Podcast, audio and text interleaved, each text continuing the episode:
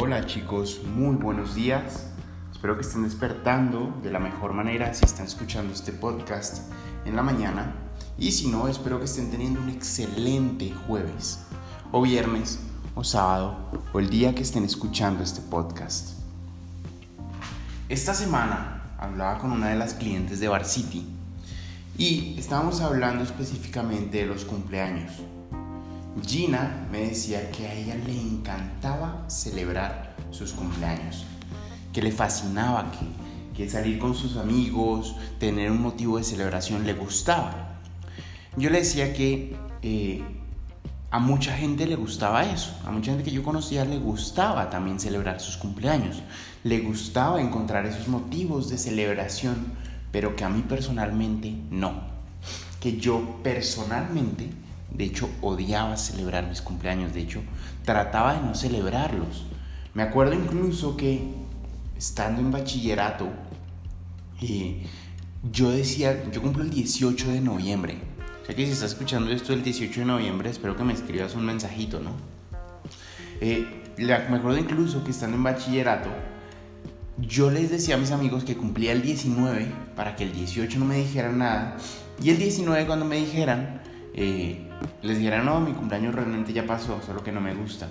O sea, yo buscaba todas las maneras posibles para no celebrar mi cumpleaños. Y ella me preguntaba que por qué. Entonces yo le decía, Gina, lo que sucede es que cuando llega mi cumpleaños, yo soy una persona tan perfeccionista, tan busca de progreso, que cuando llega la fecha de mi cumpleaños comienzo a evaluar qué he hecho con mi vida.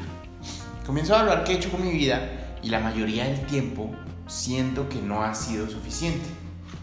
Y entonces como la mayoría del tiempo siento que no ha sido suficiente, la mayoría del tiempo odio cumplir años.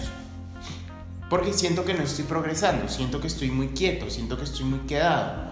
Y el cumpleaños para mí es un recordatorio de eso. Pero entonces después me puse a pensar. Y entonces me dijo, me dije, bueno, entonces, ¿qué has hecho este año, Andrés, para que cuando llegue noviembre, hasta ahorita estamos en abril, pero quedan, ya quedan solo seis meses, ¿qué has hecho este año para que cuando llegue noviembre sientas que has hecho mucho?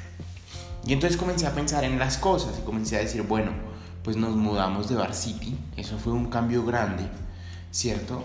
Eh, nos mudamos de Bar City, comencé a montar bicicleta, eso es un cambio grande me metí en tres carreras que vienen próximamente, una de 10 kilómetros, otra de 8 y otra de 15, y me estoy preparando para ellas.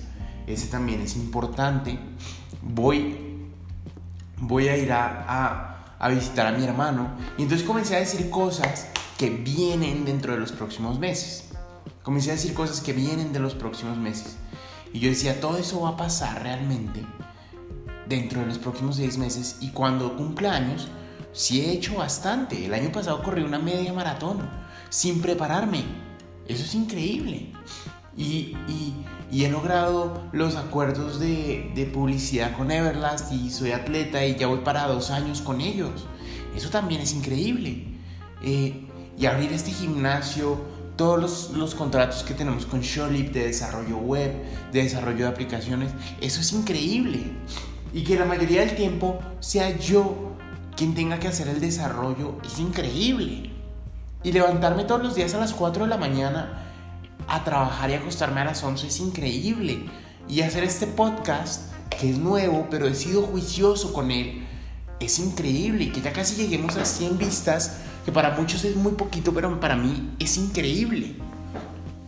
Entonces, muchas veces puede que no haya sido donde querías ir y eso te haga sentir como que no llegaste a tus metas.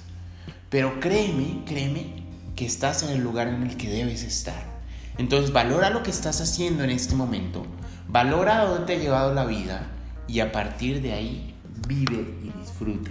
Porque te aseguro que en el último año has hecho cosas increíbles, solo que muchas veces, así como yo lo hago, tú mismo no las valoras. Que tengan un excelente jueves, ya casi terminamos la semana chicos. Disfrútenlo. Nos vemos mañana.